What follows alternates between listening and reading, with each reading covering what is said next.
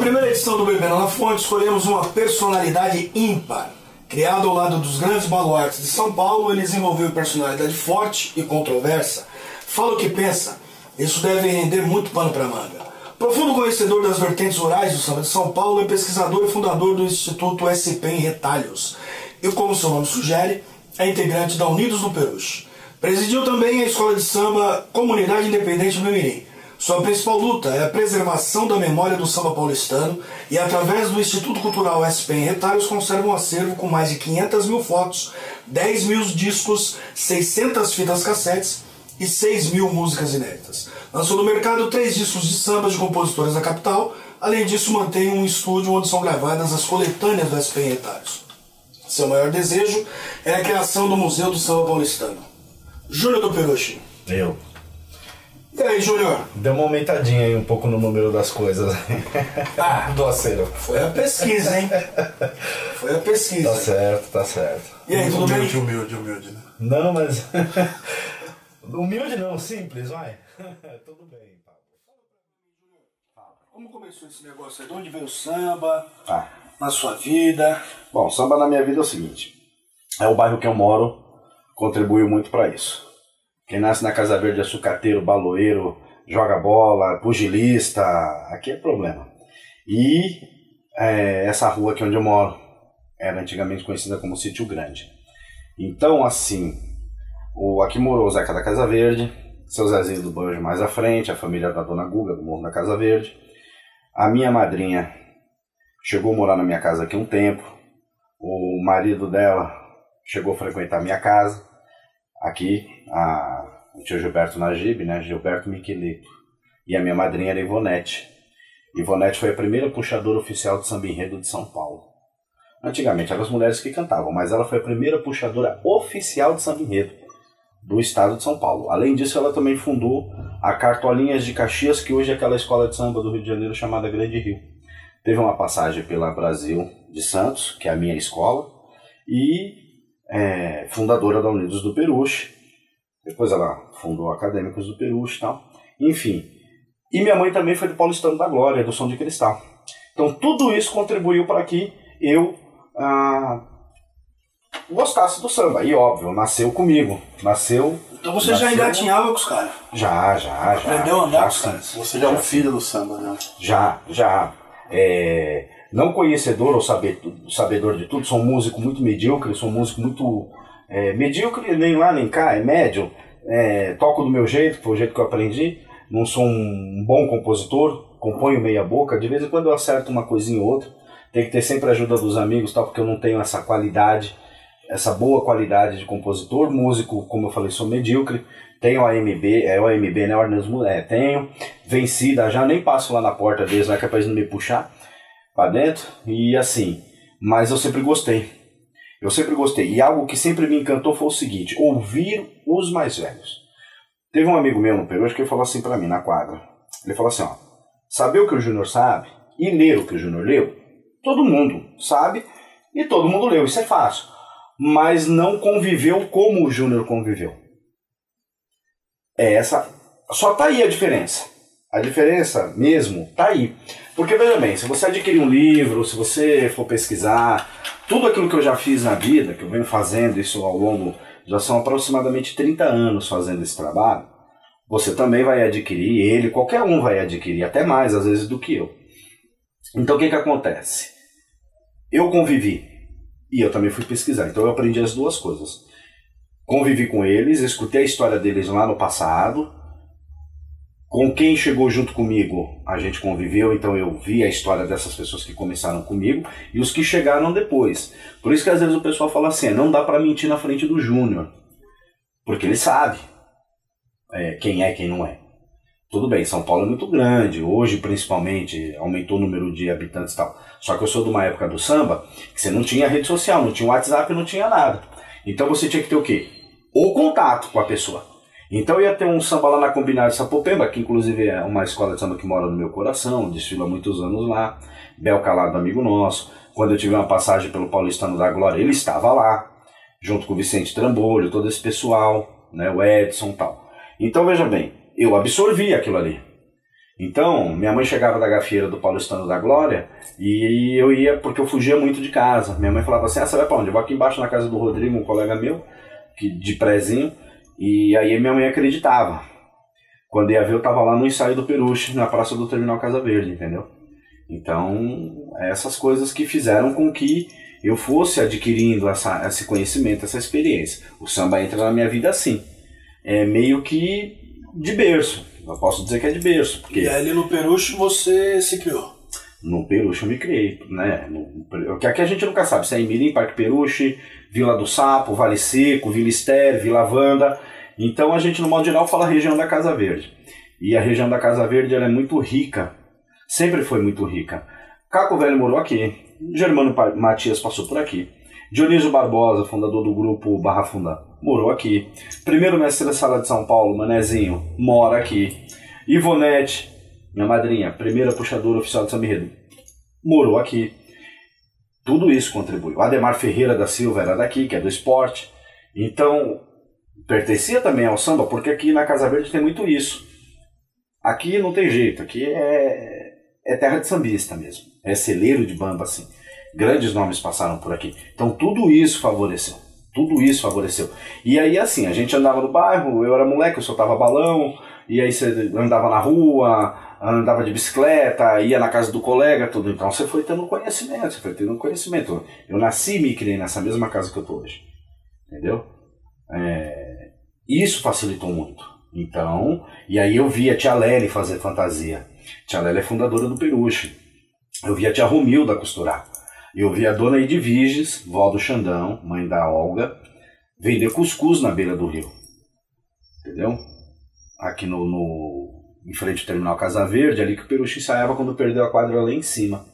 E aí o bicho pegou. Me lembro uma época, teve uma, um- uma passagem do Peruche lá que tava tendo ensaio, rolando o samba lá, daqui a pouco era só tiro que, que, que, que saiu pra tudo quanto é lado. Era uma carretona assim que fazia os ensaios tal. Era o palco. E o bicho pegou e a tia de vídeos correndo, aquela coisa toda, protegendo o pessoal do samba, a molecada, a gente mais nova. E ela vendia o cuscuz dela, ela era a chefe da das Baianas do Peruche. Então tudo isso contribuiu para que eu me aprofundasse mais, além do que eu vivi, do que eu escutei, que eu, eu mais escutei do que vivi. Essa é a realidade.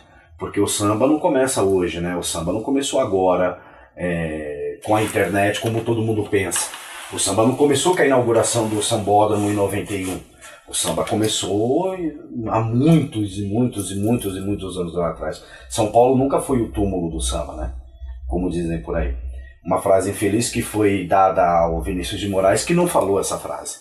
Então São Paulo, São Paulo você tropeça em samba. Tropeça. Hoje, com a evolução, aquela coisa toda, por mais que a gente esteja na rede social, é que a rede social, de certa forma, ela não ajuda para que o samba tenha a sua essência. Você mesmo, várias vezes, deve ter ficado sem ônibus e voltou para casa a pé de um samba que você foi. Então era assim que a gente fazia. Quantas vezes no clube do sambista? É o próprio clube, pra- que não é tão não é Não, tão é. velho, mas ainda mantinha uma coisa que o próprio clube do sambista quando vocês começaram lá, que eu me lembro, o André Pantera esteve aqui em casa. E eu só não ajudei mais o André Pantera no clube do sambista por motivos de de não querer vincular meu nome a algumas pessoas, né? Por, eu, eu sou o tipo de pessoa que eu sei que eu sou arrogante, às vezes eu sou antipático, sou grosseiro, mas desonesto não é comigo. Eu não gosto de desonestidade. Acho que não tem, acredito, acho que eu não vivo de achismo. Não há necessidade de você ser desonesto, entendeu? Por isso que eu não ajudei mais o clube do sambista. Mas essa ideia do clube do sambista, o André, pessoas aí fora podem falar o que quiser. Acontece que eu tinha uma amizade muito estreita com o André Pantera. E essa conversa do clube saiu daqui. Porque ele veio aqui em casa e falou: Olha, eu preciso falar com você. Eu lembro que ele tinha um gol a ar, o gol a ar não, era um gol branco, quadrado. Tava até judiado tal, mas ainda acho que tava andando, ele veio aqui, não lembro. E aí ele falou assim pra mim: Eu preciso conversar com você que eu tô com uma ideia aí. Que é um negócio assim, esse assado, ele explicou a ideia do clube do sambista. Ele falou: Pô, você tem um acervo, vamos fazer uma parceria. De início, era essa a ideia que eu ajudasse, que eu fizesse, mas por outros motivos, e você, Pablo, sabe bem qual é, entendeu? Infelizmente, por causa de dois ou três que não tem que tem a conduta duvidosa, não tem caráter, né? Aliás, tem caráter, é aquele de, o caráter dele é aquele lá. é aquele. E eu não, não participo. Enfim, é, que, que acontece? O Clube do Sambista era um bom exemplo do que deveria ser o samba de São Paulo. O Clube do Sambista. O problema é que todo o trabalho que começa, ele começa assim. Quando você fala comunidade, o que é comunidade? Comum, unidade. É isso? Aí daqui a pouco, essa comunidade cresce, ela se torna gigante. E aí não dá para você levar, por exemplo, num show do Sesc 30 cara que toca. Você tem que reduzir o seu número de, de músicos. Aí aquele número de músico reduzido, ele não faz um rodízio, é só aquele número de músico e ninguém mais entra, ninguém mais participa.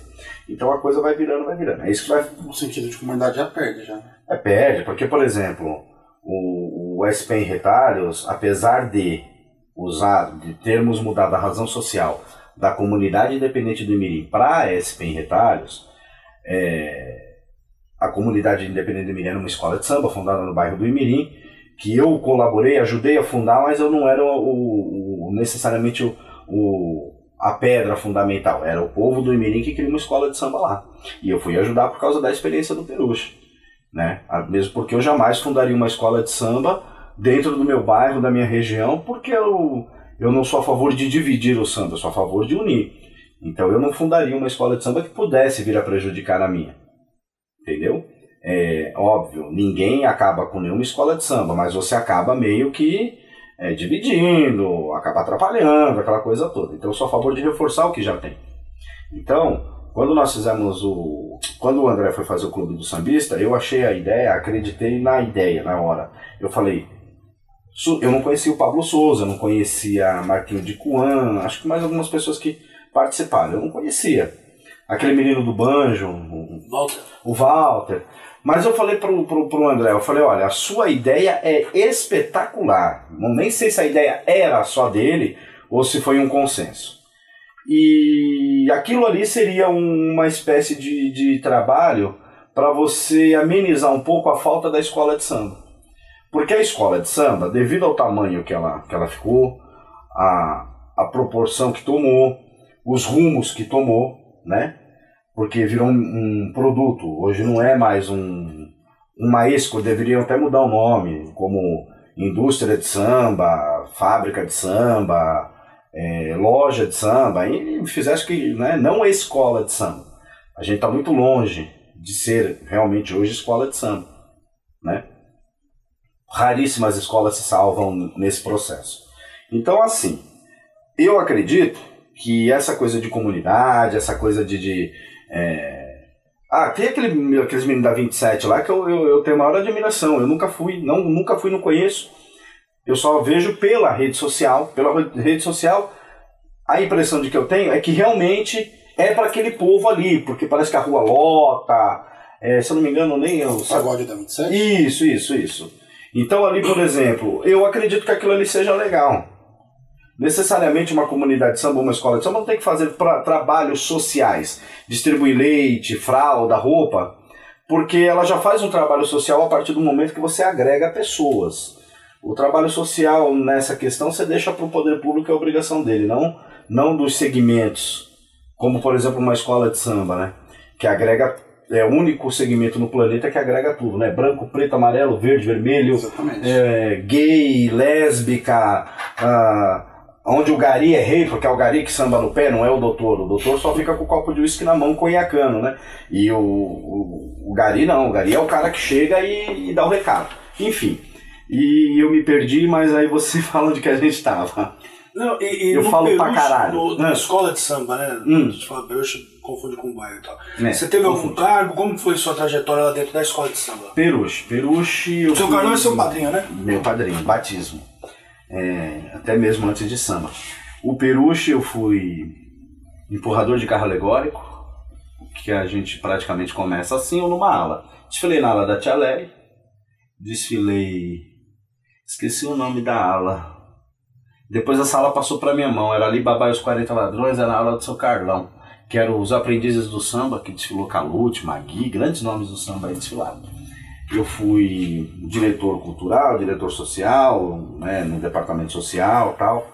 Ajudei muito a velha guarda da escola, fazia muita reunião com, com, com a velha guarda a velha guarda legítima da escola, que a maioria já faleceu, maioria, maioria. Me lembro que uma vez eu fiz uma reunião, acho que foi em 96, foi lá no cantinho do Peruche. Cara, eu acho que eu juntei umas 30 pessoas na, na, na- nessa reunião, pessoas que não, pa- não põem o pé na quadra desde que a quadra foi construída. Nossa, a nossa quadra começou a ser construída em 82, me lembro bem disso, eu me lembro bem. A construção da quadra eu me lembro bem. Enfim, e lá no Peluche eu fui chefe de ala, fui componente, ala dos compositores, ritmista, é... praticamente eu fiz tudo que podia fazer na escola de samba. Trabalhei no barracão, trabalhei em fantasia, fiz carreta a granel, é, fiz tudo que eu pude pela escola, na verdade. Hoje eu estou afastado, não afastado da escola, das, eu estou afastado das atividades. Por quê? Porque as coisas também vão se renovando. É mais ou menos assim. A minha época de contribuição também já passou. Hoje eu posso contribuir mais intelectualmente do que, bra, do que braçal. Ou então do que nativa, entendeu? Ser chefe de aula não é uma coisa muito fácil, não é. A Unidos do Peruche sempre foi uma escola de samba que sempre apresentou um ou outro problema, sempre teve problema na, na, na escola de, de, de ordem operacional, de organização. Hoje está ficando mais organizado.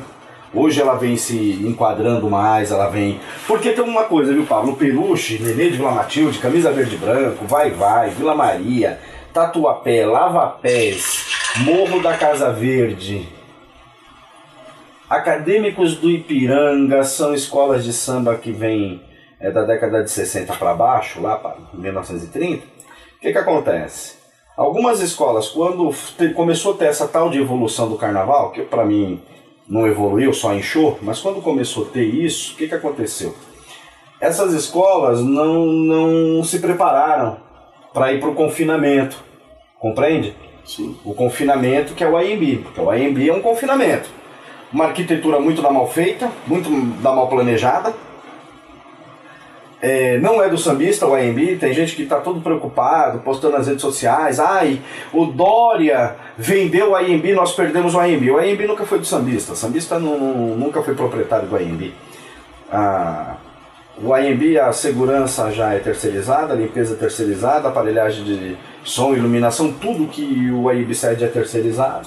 E os cargos lá também são terceirizados, é tudo comissionado. Então não é do povo, o povo não tem nada. Entendeu? Essa é uma falsa percepção, uma falsa ilusão de que o povo tem alguma coisa. Mas deveria ter e deveria lutar, batalhar para ter. Enfim. Então essas escolas de samba mais antigas, mais tradicionais, talvez não se prepararam para essa, essa mudança brusca.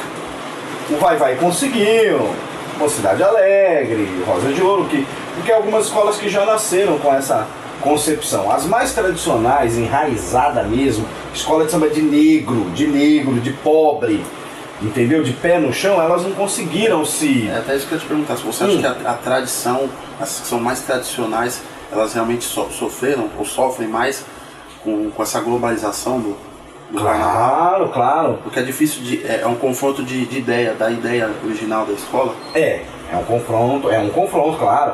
Eu tive essa semana numa reunião lá de blocos de rua na prefeitura, e aí eu vi a reunião lá, vi aquela coisa toda. No fundo, no fundo, no fundo, naquela reunião, naquele debate público, a preocupação não é a preservação do carnaval de rua de São Paulo, que não é novo, não começou agora. Né? Alguns lá se colocaram até como inventores do bloco de rua, mas não. Bloco, não, bloco de rua de São Paulo vem desde 1850, a manifestação de carnaval de rua em São Paulo. Então, se você for parar para analisar, é, é isso mesmo. Tem esse, esse, essa- esse confronto, essa, essa palavra que você usou, esse, esse embate Conflito aí, de ideia, né? esse conflito, porque a escola de samba, ela, ela tá perdendo. Se você for parar para analisar, eles cortaram ala de passista, a ala de passista ela tem que vir desfilada em fileirinha, robotizado. E o que, que é passista? Passista nada mais é do que a, a, a mulata, que é o termo que se usa, a mulata que é passista, o passista masculino, que tem aquela figura do, do, do malandrão, que pega o pandeiro, que pá, que tal. Quer dizer, cortaram. Cortaram. Teve um rapaz aí que teve a coragem de falar pra mim que, que bateria hoje é padrão. Porra, como é que você faz padrão numa bateria numa escola de samba, cara? Se a escola de samba era reconhecida pela sua bateria, olha, lá vem Peruche, lá vem Nenê. Dói ouvir Ó, isso, né? Dói, é lógico que dói. Porque teve essa invasão também, você entendeu, queridão? Teve essa invasão de gente que viu na escola de samba um nicho pra ter status, porque dá status, hoje dá. Não é só hoje não,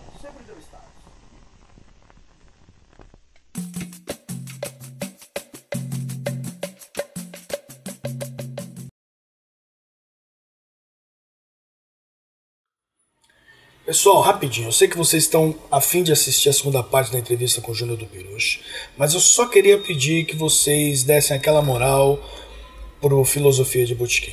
Dá um joinha, curte, compartilha, eh, inscreva-se no canal para receber em primeira mão as próximas entrevistas, que já tem algumas agendadas aí, a gente vai conversar com gente legal. Então, conto com vocês, até a próxima.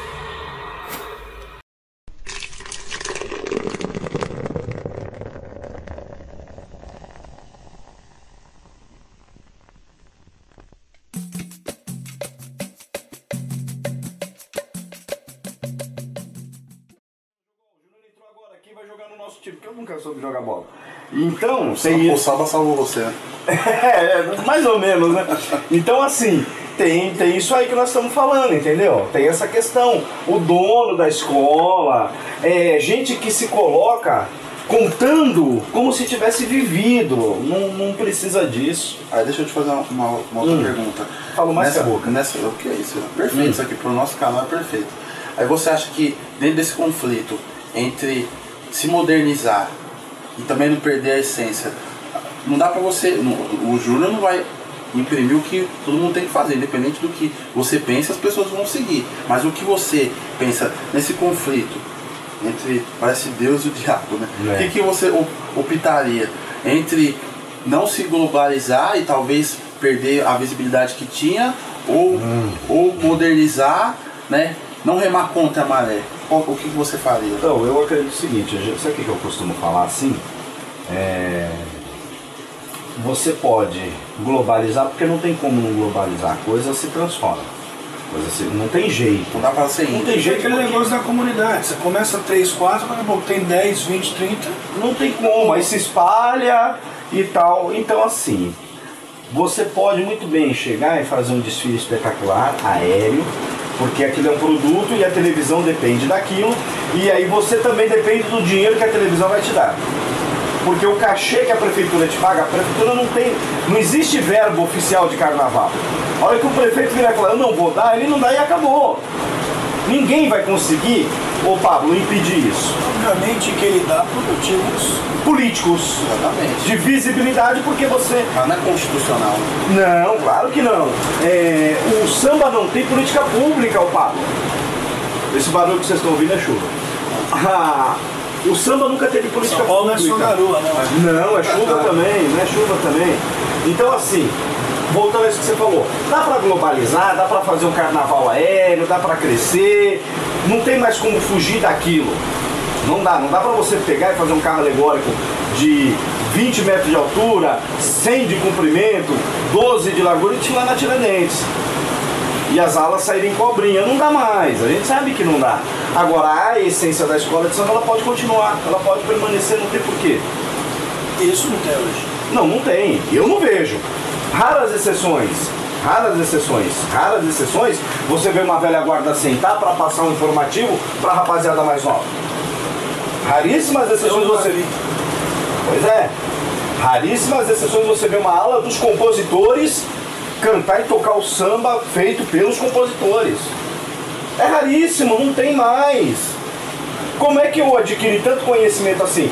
De ver Caveirinha, Talismã, Ideval, Zelão, Jordão, Toninho Casaverde, é, a, um, compositores.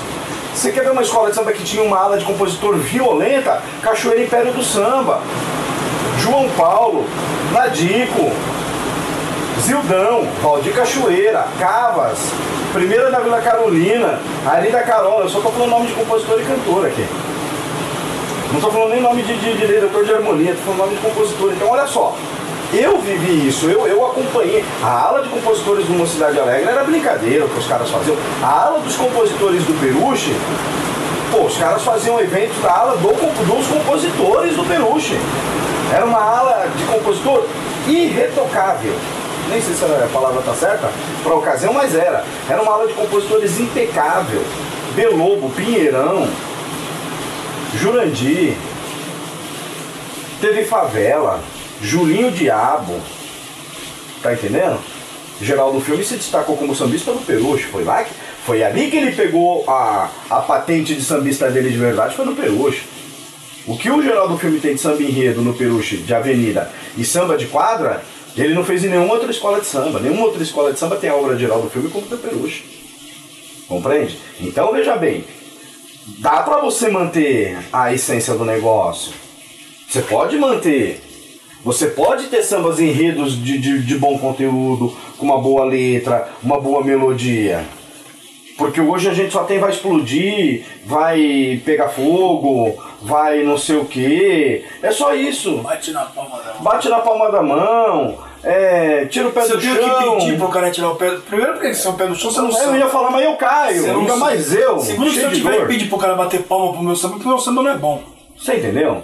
Você entendeu? Hoje, por exemplo, Tem que ser uma coisa natural. por exemplo, A onda de vir né? natural, né? Eu não- eu- A ola nasce naturalmente. naturalmente, por exemplo, eu fico vendo certas coisas, A cara. banana tá comendo macaco, né? Eu vejo certas coisas que é assim, cara. É, você vai numa quadra de escola de samba pra ver uma eliminatória de samba enredo, o cara que tá lá em cima é até constrangedor pro puxador de samba enredo, que pra mim não é intérprete, é puxador. Escola de samba é escola de samba. Não se muda. Precisa parar com esse negócio de ficar mudando a, a cultura de uma coisa que, que não nem fizeram parte, nem participaram. Algumas pessoas aí, né, querem mudar. Mas assim, é até constrangedor pro puxador de samba enredo, hoje numa eliminatória de samba enredo, porque ele vira animador de auditório. Só esse lado aqui! Agora esse lado aqui! Quem tá aí? Quem tá lá? Quem foi? Quem veio? O último requisito é o samba, né? O samba, a letra, o conteúdo, a história que ele vai contar na avenida, porque é um teatro aquilo ali, a céu aberto, fica por último. Fica em terceiro plano. E aí acaba não eternizando. Você Se entendeu? esquece, fica, fica descartável, né? Fica desca- Isso, é descartável. Então, por exemplo, o desfile de escola de samba, o carnaval, virou. Você falou a palavra correta, hein? Virou descartável. Sendo assim, sendo assim, cadê a, a, a- finalidade do negócio? Cadê a, a finalidade? Cadê a finalidade de você ver uma ala de passista? Por exemplo, a Nenê de Vila Matilde. Era, a, a Nenê de Vila Matilde, eu não sei como tá agora, faz tempo que eu não acompanho, então eu vou falar no passado até porque eu sou bem velho e sou ranzinza. Então, assim, a Nenê de Vila Matilde era a escola de samba tradicionalmente nesse, nesse quesito. Passista. Pô, você via molecada desse tamanho sambando mais do que gente grande, cara. Grandes rainhas de bateria. Grandes personalidades no, do Nenê de Vila Matilde, do samba no pé. Você entendeu? Eu não vejo mais. Eu, lembro que a Bianca estava um tempo atrás trabalhando, fazendo um negócio e tal, mas eu não acompanhei, eu deixei de acompanhar, até porque o SP Retalhos tira muito tempo da gente. É, e agora a gente vai estrear mais uma peça, a gente tá com uma peça em cartaz e vamos estrear outra. Então, o que que acontece? O SP Retalhos tira muito do meu tempo, então não, não, não dá pra eu viver é, na escola de samba, respirar a escola de samba, você entendeu? dia? Não dá. E eu chego na escola de samba e eu não reconheço 50% reconhece das pessoas, não, não me reconheço. Um estranho no ninho. É, é legal isso que você falou, é, até voltando uma fala sua sobre a questão da escola. O, você citou o exemplo do, da Nenê de Vila Matilde.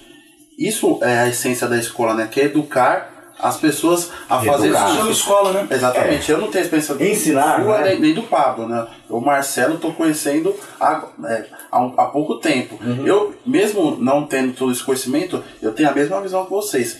Não existe é, identidade Não.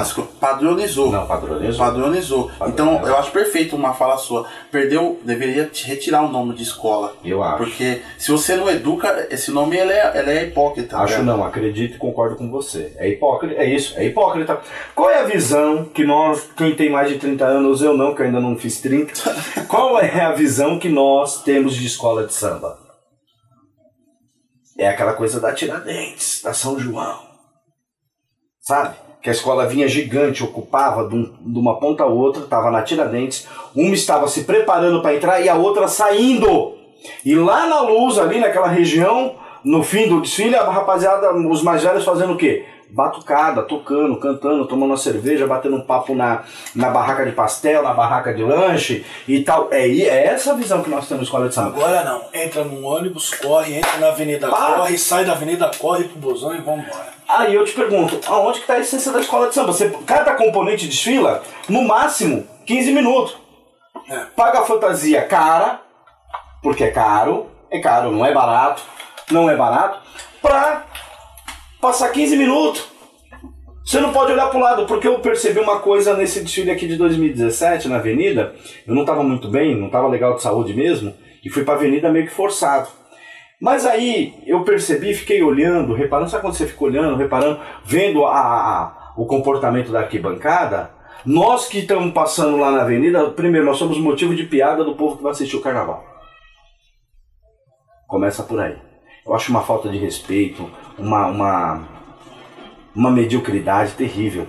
Porque nós estamos lá e eu vi muita gente rindo, zoando, olhando, ah, ofendendo ali o componente que está desfilando. Então começa por aí. Na Tiradentes, não. Na Tiradentes, arquibancada, gritava teu nome, gritava o dele, brincava, sambava junto, cantava o samba do início ao fim. Eu tenho aí, nós temos aqui no SP Retalhos 4 mil fitas de VHS, com tudo que é desfile que você puder imaginar. Mostro pra você como é que era. E tem coisa nossa do SP Retalhos, do acervo, que tá lá no, no, no YouTube. Procura que você vai ver como é que era a reação da, da arquibancada.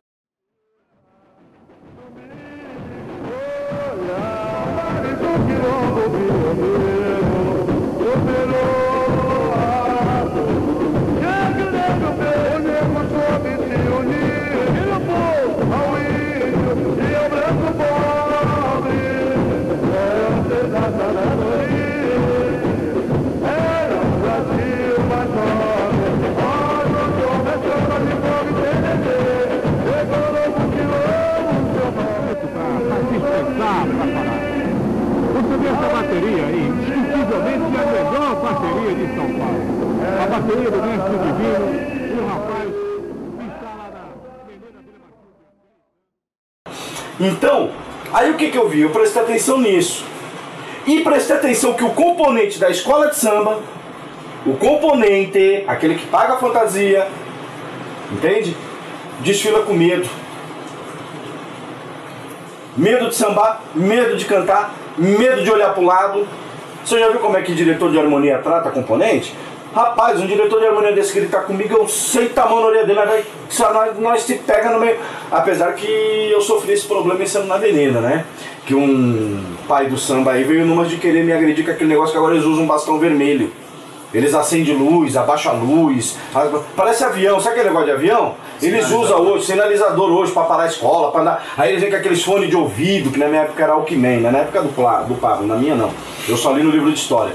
Então, fone de ouvido de Alckmin, sabe aquela coisa toda, toda uma profissionalização. Quando sai dali da avenida, um é padeiro, o outro é gari, o outro é vendedor de carro, eu sou sucateiro, né, porque eu cato sucata na rua.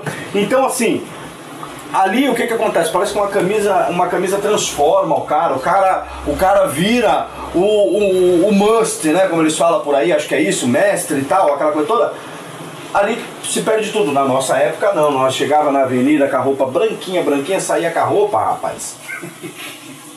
Ô, se eu pegar as calças pra você que eu tenho desfiles, pode ver que ali ainda tem umas blusas antigas. Ali, ali quando o Peruche ainda tinha churrascaria na, na quadra.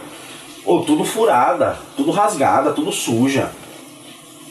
Sabe? Tudo, tudo zoada. Hoje não, hoje os caras, eles arrumam o cabelinho, eles têm tempo de pôr gravatinha, de pôr terninho, sapato brilhando, do jeito que eles entram na avenida, eles saem, nem soa.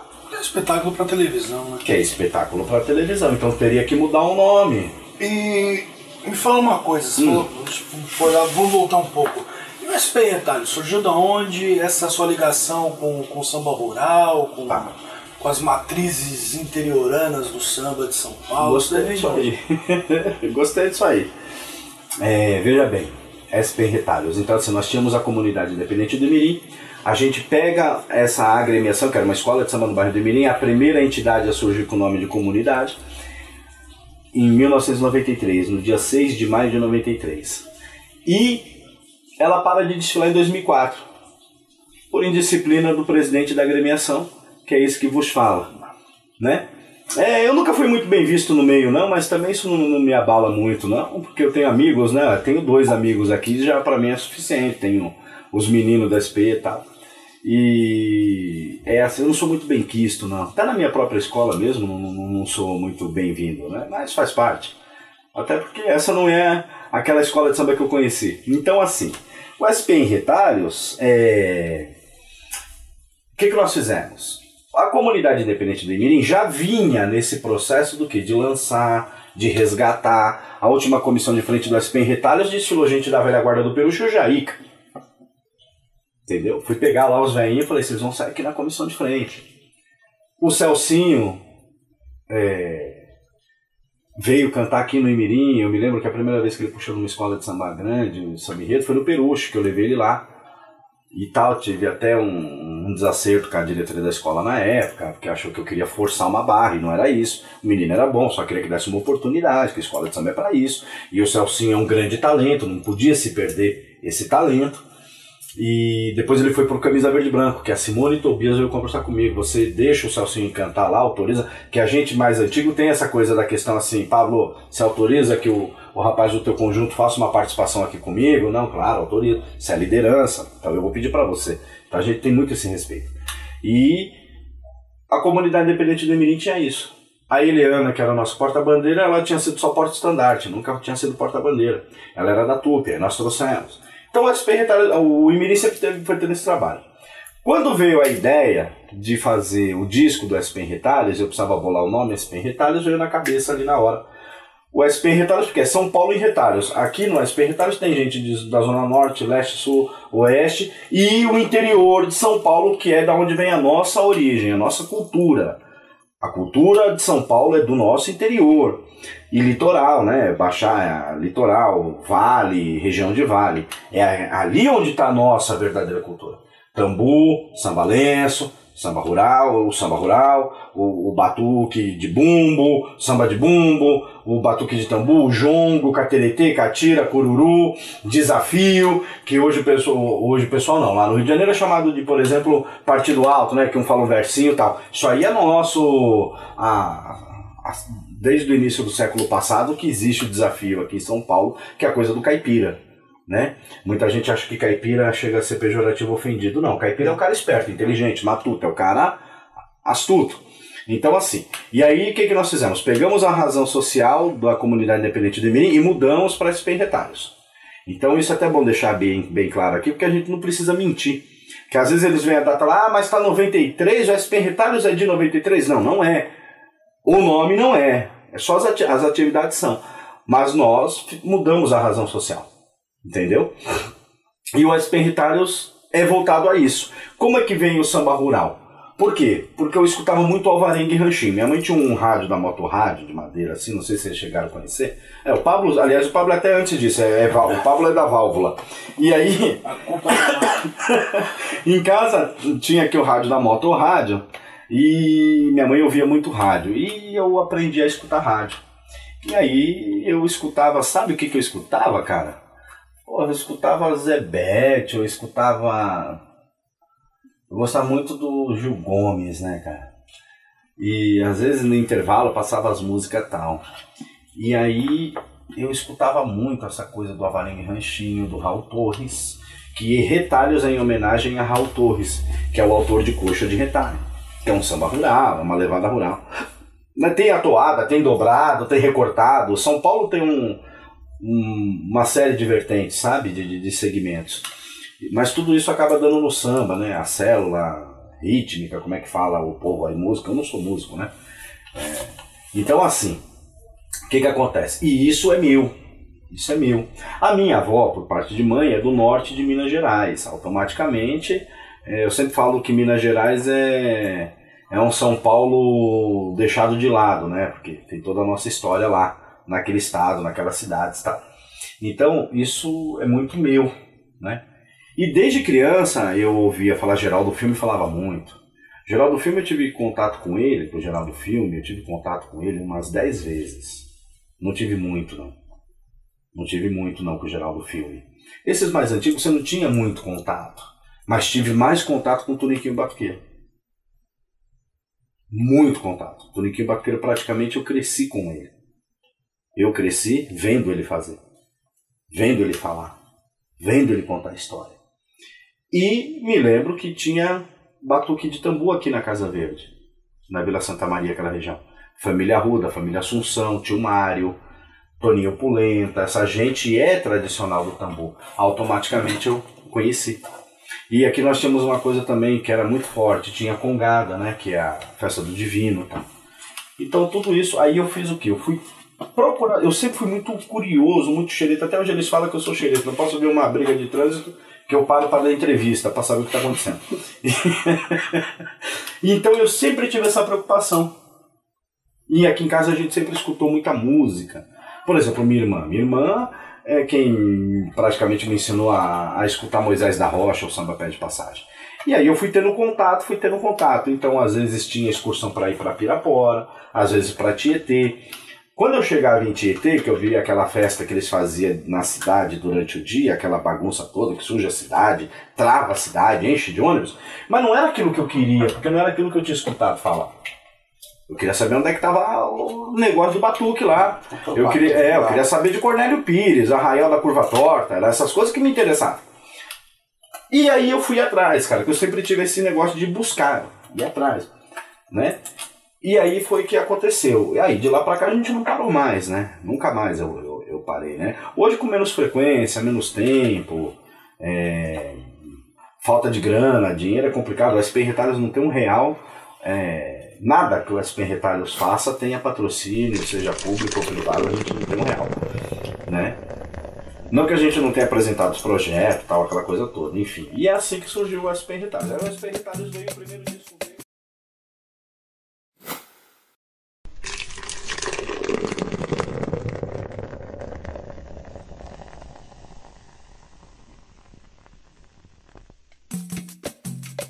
assim que surgiu o SP Retalhos. o SP Retalhos veio, o primeiro disco veio com o Valdir Cachoeira. Em intenção do Valdir Cachoeira. Chegou a ficar uma época ele internado lá, hospedado num albergue, aí nós fomos conversar com o irmão dele, aquela coisa toda, fizemos uma, uma força para tirar ele, ele veio, gravou. Aí veio o Toninho Casaverde, Cauane, veio o Tobias dar uma força, veio Elisete Rosa dar uma força. É, a Tia Dita gravou, é a Tia Dita, né, aquela do Imbu, né? Gravou com o Oswaldinho da Cuíca. Então a gente conseguiu essa força. Todos eles falaram, não, pô, o projeto é bom, o projeto é bacana, vamos fazer, vamos entrar nesse disco, vamos trabalhar e tal. Depois veio o disco com 35 mulheres cantando, que é um disco duplo, é, com 35 mulheres, todos sambas inéditos. E aí veio a ideia, ao invés da gente ficar regravando ou gravando coisa de gente de fora, não, vamos, vamos preservar o que é nosso. Então vamos gravar de compositor tal. Até que o Pablo mesmo teve um, um problema numa música do Pablo aí que o bicho pegou aí. Quase que eu apanhei, né? Enfim, e foi aí que surgiu. E aí o acervo que já existia, que era meu, que eu sempre guardei, sempre cuidei. Mostrei até uma peça aí do acervo pro, pro, pro Pablo. Fiz ele voltar aí 17 anos no passado, né? 17, 18 anos atrás aí no passado. E o acervo da SP sempre foi muito grande. Hoje ele é o maior mesmo, ele é maior. Não é que a gente fica contando vantagem, não, nem que a gente é melhor que alguém. É porque ele é, porque nós cuidamos, nós preservamos. Para a gente é muito importante tudo e qualquer coisa que, que, que, que tenha referência a São Paulo, a cidade, o estado, enfim, é isso. E agora você está tá, tá, tá promovendo exposições também, né? Como que tá esse negócio? Isso, nós fizemos. Foram Fizemos, esse ano nós fizemos três exposições. Eu fiz uma na Unicid em 2009, que o Gilson, Gilson Negão do Leandro de Itaquera criou um evento lá, na, em parceria com a faculdade. Fizemos uma lá, não deu repercussão, não deu muita coisa, ainda né, não, não tava. Ainda era o Orkut, aí não dava muita repercussão igual fez, né? Ó, sou da época do Orkut também, né? Eu também comecei junto aí. E aí nós fizemos agora na Assembleia Legislativa SP em Retalhos do Batuque ao Samba, depois fizemos uma exposição de quadros da artista plástica Iracema, que é sobre a cidade de São Paulo, o olhar, né? Na cidade de São Paulo, favela, é, palácio, toda aquela coisa toda. E a gente agora está começando a, a, colocar mais para fora o, o, acervo do SP Retalhos. É que assim, a gente tem documentação da década de 30, a gente tem vídeos aí sem áudio, né? na época não tinha áudio, da década de 20, de 30, de 40. É, é muita coisa o acervo. Veja bem, a gente não tem recurso para digitalizar tudo isso para poder fazer esse trabalho. É tudo muito complicado, demorado. Muita gente não gosta de mim, outros gostam, mas não quer se, se associar ao SPM Retalhos, então é meio complicado, é meio difícil. É, mas assim, a gente pretende colocar para fora, as pessoas precisam conhecer. Nós temos aqui documentação, é, atestado de óbito, é, certidão de nascimento, fantasia. Fantasia a gente tem um, uma pancada aí, uma pancada, fita de VHS, pavilhão, é, disco. Agora já aumentou um pouco esse número que o Pablo falou. Fita cassete tem muita, muita música inédita. Muita, muita, muita música inédita. Eu sou de uma época que eu tinha que aprender a cantar os sambas, né? sem ter CD, sem ter nada, né? Às vezes nem tem gravado. E eu sou dessa época que a gente aprendia porque os velhos ficavam na orelha da gente, né? Cantando 20 vezes aquela mesma música lá, né? Pinheirão, Célia. O pessoal ficava cantando aquilo na nossa orelha lá e a gente tinha que aprender. Então, enfim. Estamos fazendo a exposição. Nós estreamos agora em agosto a peça Deus é, isso Samba. que eu queria falar também. É. Esse negócio do, do, do- Agora estão com uma companhia de teatro, como que é esse negócio? Pois é, olha Fala pra só. nós como que é esse negócio aí do, Do teatro. do teatro. Deu samba na cidade sideral.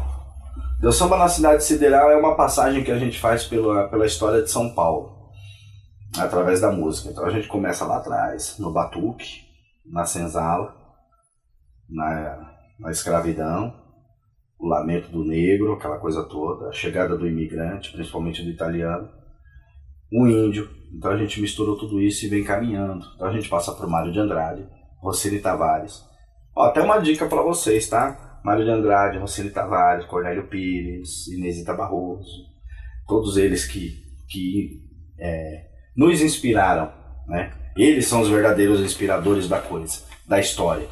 Então, assim, e a Deus Samba na Cidade Sideral tem 54 pessoas no elenco. Nós fizemos a estreia na Fábrica de Cultura do Belém. É, não teve cachê, não teve nada, não, só cederam espaço para a gente. A gente conseguiu pelo menos colocar 300 pessoas na plateia. Então já é um, né, um positivo aí. É, e conta a história do samba de São Paulo. Então a gente passa por compositores, a gente conta da, da, da, da, da migração, né? É, Brasil é migração, isso. De algumas pessoas que vieram para São Paulo e ganharam notoriedade em São Paulo, que aliás São Paulo, ao contrário do que todo mundo diz, não é racista com ninguém, não discrimina ninguém. Basta você pegar o tanto de pessoas que aqui em São Paulo fizeram sucesso, cresceram aqui. Então, quando o paulista ou paulistano vai falar que tem orgulho em ser paulista, tem orgulho em ser paulistano, é criticado porque é chamado de xen- xenofóbico, é isso? Agora os outros estados podem encher a boca para falar, né? Eu sou fulano, eu sou de tal lugar, tal paulista não pode. É um dos poucos, talvez o único que não pode, né? É, talvez o único que não possa. Por quê? Também tem o seguinte, né? Se a gente for parar para analisar, se deixar na nossa mão também, só a gente, né? Aparece, né? Maior capital da América Latina, né? Automaticamente o maior consumidor de tudo, né? Então, é, somos nós, né? Principalmente de samba, né? Principalmente de samba. E aí a gente vem contando um pouco da história. Então a gente conta alguma coisa, conta da, da, da, da, da investida de, de, de grana em outros meios de comunicação de outros estados e abafando São Paulo, né? Então a gente conta a, a história e do meio da peça para o fim é uma homenagem ao Vai Vai, né? Essa vai falar do Vai Vai. A próxima peça a gente vai homenagear uma outra agremiação né, quase centenária também, aliás, o Vai Vai que é quase centenário e a outra praticamente é centenária, que é a Camisa Verde e Branco. Então, enfim, o Deus Samba na Cidade Sideral é isso. Contando a história, um pouco da história do samba de São Paulo. Não como o pessoal tem feito, porque me parece agora, não sei se é impressão minha, que o samba de São Paulo virou meio que modinha, né? Agora todo mundo quer contar história, é, todo mundo quer falar, todo mundo conheceu o geral do filme, todo mundo conheceu o Zeca da Casa Verde, as pessoas sentam para falar como se elas tivessem vivido, conhecido. E quando a gente sabe que não é verdade, né? E SP Retalhos faz um pouquinho da contramão da história, né? A gente conta aquilo que a gente tem no acervo, aquilo que, que nos foi passado, né? Então a gente não, não inventa, não. E eu sempre escrevi, né? Eu devo ter acho que 15 peças escritas, né? Essa é sua. Essa é minha também. Essa é minha. E aí agora a gente tá com a peça pronta do Paulinho Cuica também, que é a, Geo, a Geoman, Agradecimento aos Orixás, que a capa é do, é do Pablo, né? Tem música tua também, né? Você canta também, né? E eu escrevi a peça também. A O pessoal peça... acha que a gente tá morto, mas a gente tá, tá indo, né? Não, é só botar a etiquetinha no dedão assim, É. que é onde a gente for, eles dão uma lida lá e falar, ah, isso aqui é o fulano e tal. É, e você também vai participar dessa peça do Paulinho, você vai participar, espero que participe de outras. Agora a gente tá com uma outra peça que vai estrear ano que vem. A do Paulinho tá um pouquinho congelada, porque é muito grande também. É muito grande o Vai ser elenco. um, um musical. É um musical em cima do disco do Paulinho, a Gilman, agradecimento aos orixás. É Entendeu? um disco voltado a canções de Umbanda, etc. Umbanda, é, ele fala Umbanda, Candomblé, né? Como vocês sempre deixou a Kimbanda de lado, eu sempre costumo falar da Kimbanda também, que é pra não deixar de lado, né? Apesar de eu não ser religioso, mas eu tenho motivos pra, pra gostar da Kimbanda, né? Pra admirar. Enfim. E tem esse disco do Paulinho. E tem uma outra peça também, tem uma outra peça também que tá chegando aí, não posso falar o nome agora, que a gente ainda não registrou, né? Precisa, tem que registrar, é até obrigado a fazer tal. A do Paulinho já tá pronta, inclusive vai ser uma, acho que são 16 músicas do Paulinho, não lembro quantas músicas são. 16. Aliás, um disco maravilhoso, sensacional. Pena que o Paulinho não convidou ninguém das Penretalhas para participar.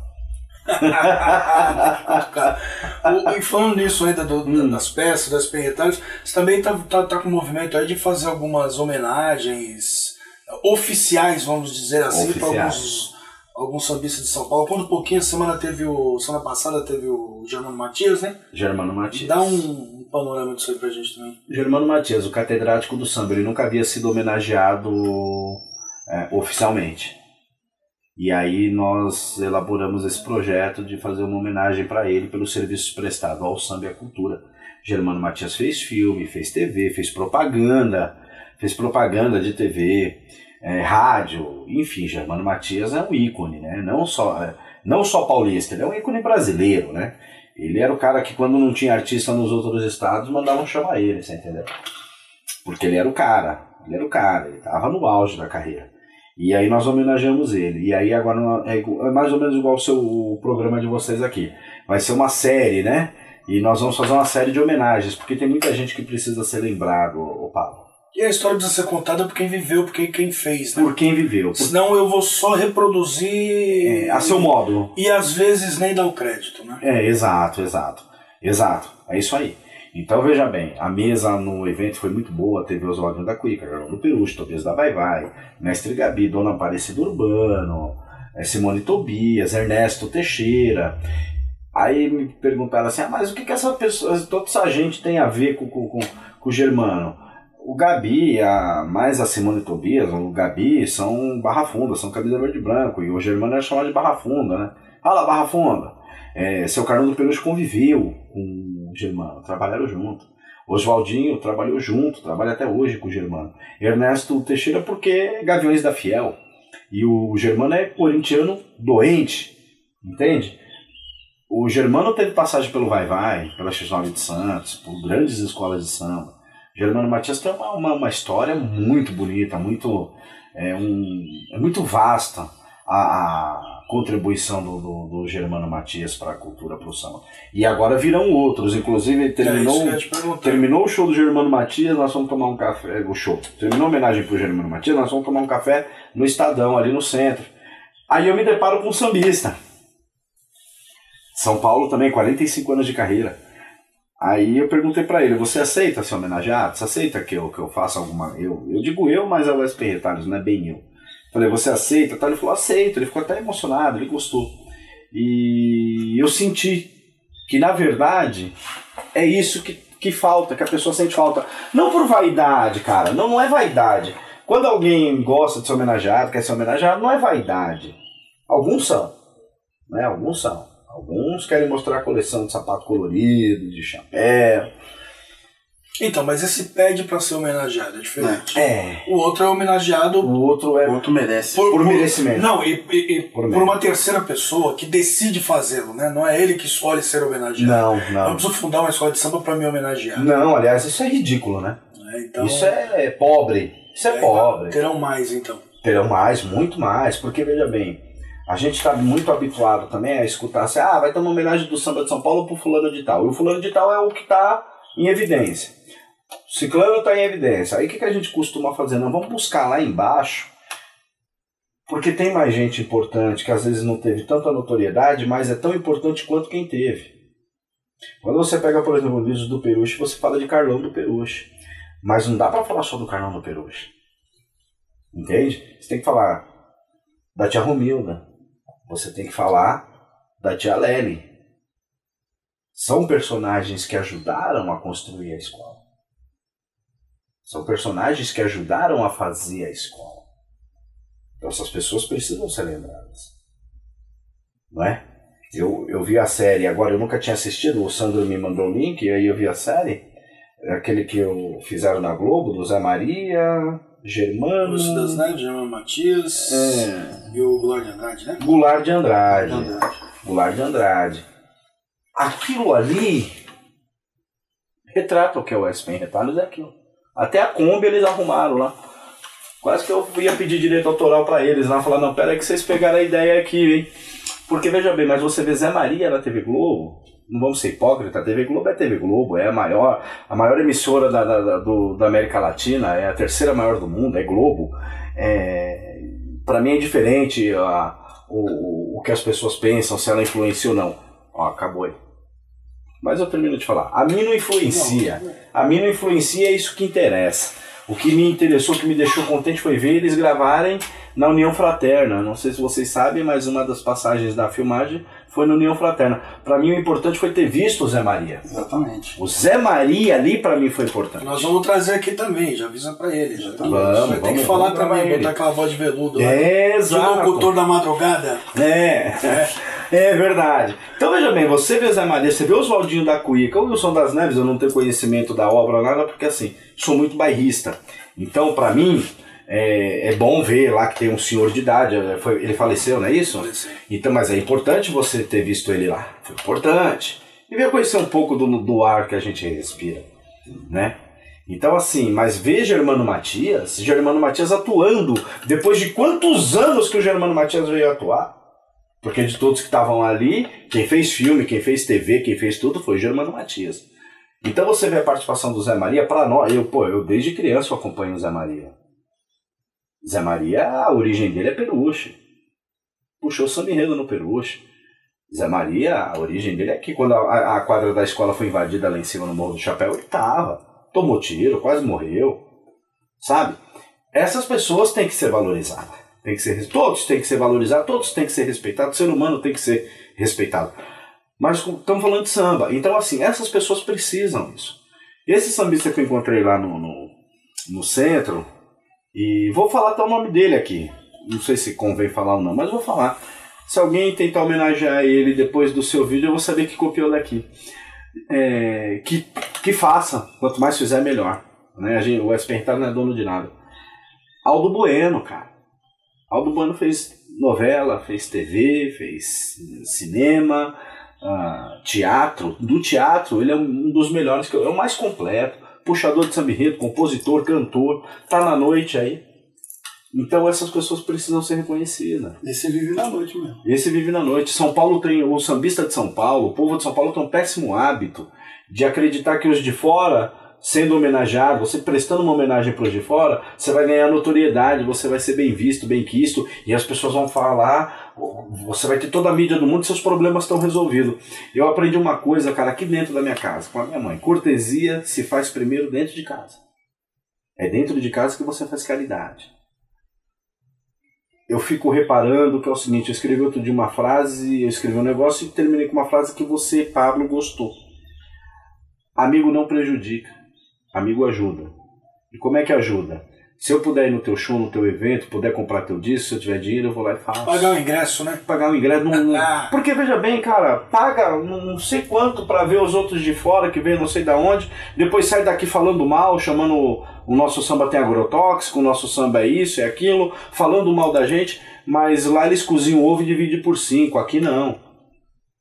Aqui não, aqui qualquer lugar que você for tem um arrozinho e feijão, pode a situação do país estar do jeito que for. Aqui continua nos trilhos, cara. E independe de político, hein? Porque aqui já anda sozinho, o negócio aqui é andar sozinho. Entendeu? Porque a gente, os paulistanos, os paulistas fazem isso aqui andar. Tem que andar. Então, eu só acredito que lá fora eles deveriam ser um pouco mais gratos por São Paulo. Grato pelo Botequim do Camisa. E aí sabem para que, que eu tô falando. Botequim do Camisa, tinham que ser grato pelo Botequim do Camisa. Grato pelo JB Sambá. Grato pelo Cantinho do Peruche. Grato pela Rua do Samba do seu Carlos. A Rua do Samba é verdadeira que eu tô falando. Rua do Samba de verdade, Carlos Alberto Tobias. Falando de Carlos Alberto Tobias, Boca Nervosa, tô falando, entendeu? Dessa coisa toda. Grato pelo clube da, da cidade, né? Pelo clube da cidade. Grato pelo, pelo seu Inocêncio que fazia lá o, o samba dele, que me fugiu o nome agora, é muita informação. Esse povo tinha que ser grato pelo samba pé de passagem. E eles não são gratos, porque quando você fala mal de São Paulo, ou você quer denegrir a imagem, e quando denigre a imagem de São Paulo é dor de cotovelo. É só isso. Porque, na verdade, deveria ser grato a São Paulo, sim. Porque São Paulo tem aquele negócio de pegar daqui e colocar aqui. Entendeu? Pode ter todas as críticas, pode ter todo o defeito como uma grande metrópole, uma, uma é, cosmopolita, isso aqui é gigante, isso aqui não tem, não dá para dimensionar o tamanho de São Paulo, mas não pode tirar o nosso mérito. E São Paulo não quer ser o pai do samba, São Paulo não quer ser o criador do samba. São Paulo tem a sua característica de fazer samba. O samba não é do Rio ou da Bahia, o samba é brasileiro. O batuque veio do navio, desceu aqui e aqui espalhou. Então ninguém pode exigir a paternidade do samba. Porque quando o filho é bonito, todo mundo quer paternidade, né? Mas quando o filho é langolango, ninguém quer. Entendeu? Quando o filho é pogobol, os caras falam, não, isso aí eu não quero não, que isso aí é cabeçudo, não é meu não, pô. Entendeu? É verdade. Então é isso que eu acredito. E o próprio povo paulistano, o próprio povo do samba de São Paulo, está na hora de começar a se tocar, se mexer, se movimentar e se unir. Ah, eu não gosto do Pablo, o Pablo não gosta de mim, não interessa. Qual que é o ideal? É aquele ali? Então, ó, daqui até lá nós vamos junto, beleza? Quando chegar lá, você vai pro seu lugar, eu vou pro meu, mas nós fizemos. A caminhada foi feita junta.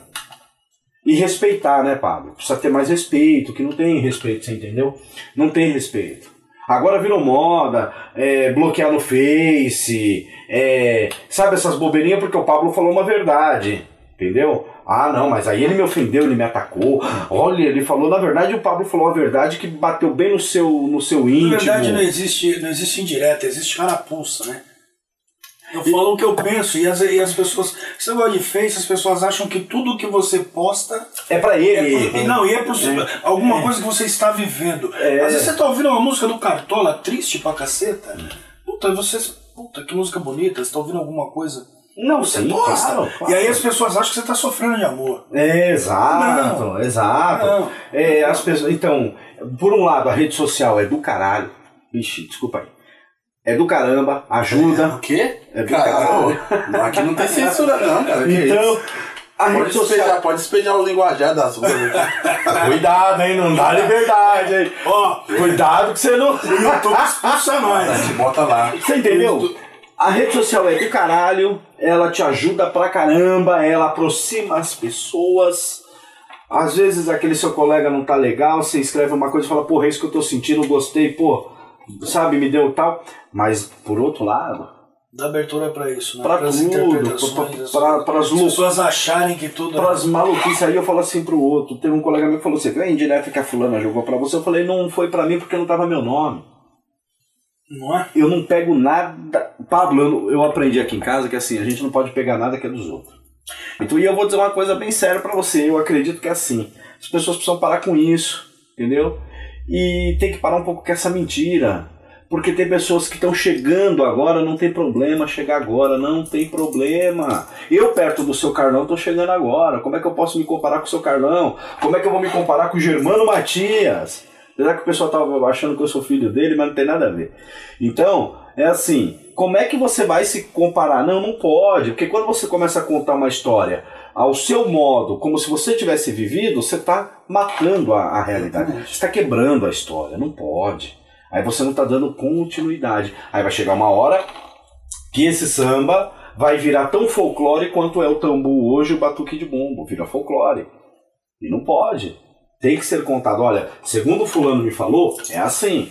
Olha, eu vi tal fato. Olha, eu vi tal coisa. Não, não, não machuca, ô Pablo. Não, Tem não que, ter, fere. fonte- tem que ter fonte, né? Até Dá porque crédito, isso, né? isso, Pablo, isso te dá legitimidade, você entendeu? Isso dá legitimidade. Pô, fulano falou pra mim, ô, mas você teve amizade com fulano? Você tive, tive contato com fulano. Pô, ele me contou tal coisa, olha, era assim. E segundo o outro também era assim. Você entendeu? Então eu só acredito que o- precisa. Porque tem um, uma coisa. É que a gente não pode falar tudo, é muita, muita coisa, não dá tempo. A vaidade é que, que, que fode tudo, cara. A vaidade, o ego, o desespero de aparecer. Aqui mesmo nas Retalhos, para uns dois, três músicos meus, que eu não vou citar o nome, mas eu já falei para eles, isso é vaidade. Cuidado que você tá fazendo por vaidade. Só que a vaidade ela tem um, um prazo, ela tem um limite. Chega ali você vai parar, você vai nadar, nadar, nadar e morrer sozinho. Ninguém vai estar de mão dada E ela não é você. proibido, né? Não é proibido Não, você ter não, vaidade, tem que todo ter. mundo tem. Tem que ter, Todo tem mundo. que ter. Eu tenho a minha, eu tenho a minha, eu tenho a Agora, minha. precisa ver até onde ela te leva, né? Agora eu não posso deixar a vaidade impedir maior com que, que eu você. evolua. Porque quando a vaidade deixa de. faz com que você não evolua, que o, trabalhar, o trabalho não, não progrida, é, ou você atrapalha os seus, aí fica complicado. Apesar de artista, eu não posso ser maior que minha obra. Exatamente, exatamente. Porque a obra vai ficar, né? A obra fica, por exemplo, Nós estamos falando geral do filme aqui, olha a obra dele aí que ficou. entendeu? Entendeu? Olha a obra Ele dele. foi, a obra dele ficou e se imortalizou. O Mário de Andrade, que inclusive é o melhor tema do carnaval de São Paulo, é Mário de Andrade, que é do Camisa Verde e Branco. Na minha opinião, no meu ponto de vista, meu, sou fã, doente pelo Mário de Andrade. Veja bem, Mário de Andrade ficou e até hoje ele é referência pra nós. Ao menos pra mim, Sim. Entendeu? Amanhã, de repente, eu morra, eu vou ser referência pra alguém. Sei lá, pro Itaú, olha, tá vendo? Esse era o tipo de cliente que nunca pagava a gente, entendeu? Mas eu vou ser. Eu, pelo menos eu servi como um mau exemplo, ué. Não, não, não, né? Alguém vai aprender. Alguém vai aprender, ó. Vão pôr minha foto lá e falar, tá vendo? Não seja como esse cliente, entendeu? Então é assim que funciona, cara. E outra, Pablo, nós somos muito individualistas. A individualidade é necessária. Ela é precisa. O egoísmo não. O Ah. Pablo, eu tava até. A gente brinca de política e tal. Eu, eu- todo mundo sabe minha, minha opinião política, né? E aí assim, mas eu tava reparando, o problema não é o dinheiro. O dinheiro não é o problema. O problema é a ganância que faz com que o dinheiro seja uma coisa ruim. Porque o dinheiro é bom pra cacete. Exatamente. Quem não gosta de dinheiro, rapaz? Você não gosta de dinheiro, dá o seu pra mim e vai ser feliz. Eu gosto de dinheiro. Apesar de não ter. Tô devendo pra cacete. Eu gostaria que o dinheiro gostasse de mim o tanto que eu gosto dele.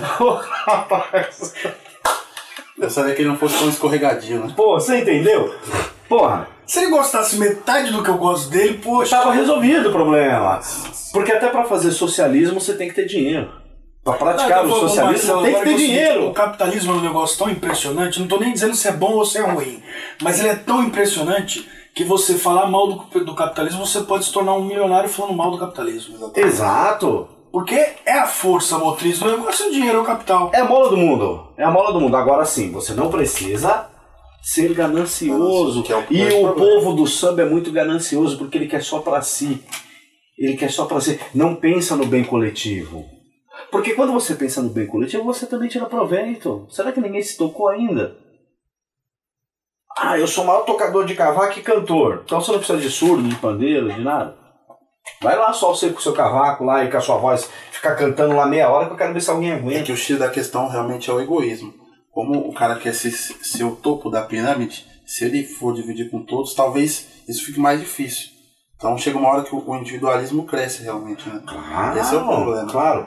E é comportamental, como o nosso amigo aqui é Marcelo, né? Marcelo. Marcelo falou, é patológico. Esse tipo de coisa é, é clínico, né? A gente tem alguns É casos de megalomania no samba, né? Cara, tem cara que, que trabalhava numa loja que não tem nada a ver com o samba, quando foi pra loja do samba, o cara se transformou no pai do samba, no 30 anos de carreira. Oh, 30 anos de carreira? Não, peraí, peraí, mano, peraí, peraí. Porque assim, agora nós vamos falar de faixa etária. Se alguém chegar e falar pra mim, não, eu tenho 30 anos no samba, o cara vai ter que me provar. Porque 30 anos de samba, no samba tenho eu. Que nasci e me criei. Tanto é que eu tô com 30 anos de idade, eu nasci e me criei no samba. Então a pessoa vai ter a pessoa. É, a pessoa vai ter que chegar e falar assim, vai ter que provar pra mim. Você não pode falar que você tem 30 anos de. E quando você fala 30 anos de carreira, carreira é uma coisa muito séria. É profissão. Eu sou músico, 30 anos de carreira, mas eu conheci a pessoa que ensinou você a tocar cavaco, muito mal por sinal. Como é que você tem 30 anos de carreira? Baixa um pouco a bola, puxa pra trás. Porque não é motivo de glória, de elogio, é motivo de piada, principalmente mim e do Pablo quando a gente pode. E eu cagueto mesmo, eu falo mesmo. Vira piada mesmo, vira piada. Eu já fui piada várias vezes. Claro. Alguém vai assistir esse vídeo e vai falar, pô, mas o que, que esse babaca, esse trouxa tá falando? É normal, é óbvio, é normal. É normal. Agora, no estado que tá o samba, não dá. Nós somos muito divididos. Isso Começa- ajuda, atrapalha. Atrapalha porque começa hoje um trabalho legal, o seu trabalho está começando do caramba, legal. De repente amanhã você já acha que você é dono da rede TV. Aí, todo aquele seu trabalho legal vai pro ralo. Você vai virar dono, não, mas tem a grana do cara lá, já tá Não, o dinheiro tava bom. Não, não, nem vamos falar em dinheiro. Ajudar, vem. Nem vamos falar, eu ainda sou, porra, eu ainda tudo que é meu eu negocio em réis, né? Que é pra ver se eu sou saudosista, né? Então, assim, é isso que eu acredito, Pablo, que não precisa dividir. Então, o que que acontece? Mas as pessoas se, se postam, cara, como se fosse o, o Deus do negócio, e não é assim, porque na verdade, assim, ô Pablo, tem uma música que eu gosto, que é do lado de lá. Todo mundo é igual, com terra por cima e na horizontal. E eu falo pra rapaziada, principalmente da SP cuidado. A cova é rasa, mas a terra é profunda. Entendeu? No fim, vai todo mundo acabar. Então, às vezes é gostoso você ter amizade, às vezes é gostoso você estar duro sem ter um real, mas de repente você tem lá duas, três moedinhas, vamos tomar um café ali que dá para dividir, aqui nós tomamos um café, mas nós fizemos um trabalho legal. Eu, hoje eu tive uma aula disso, de empreendedorismo, de gestão. É, Você não é só o dinheiro que é o lucro, Marcelo. Não é só o dinheiro. Lucro não é só grana. Lucro não é só dinheiro. Lucro tem outros outras coisas, você entendeu? É isso que eu acho, é isso que eu acho, não, é isso que eu um lucro, penso. né? Eu acredito que sim, porque aquilo é teu, isso ninguém te tira. Né? A obra verdadeiramente é o que fica, né? Depois que você vai. É o que fica, é o que fica. E não é, e não é concreto. Não é, não. Entendeu? Enfim, SP em retalhos é isso aí. É toda essa baboseira junto aí que no fim não vai dar em nada. Valeu, Júnior. Eu que agradeço e desejo todo sucesso do mundo e o que eu puder colaborar com vocês, colaboro. E precisar mentir mais, pode me chamar que de mentira eu sou bom também. Valeu, rapaziada. Uma bosta, né?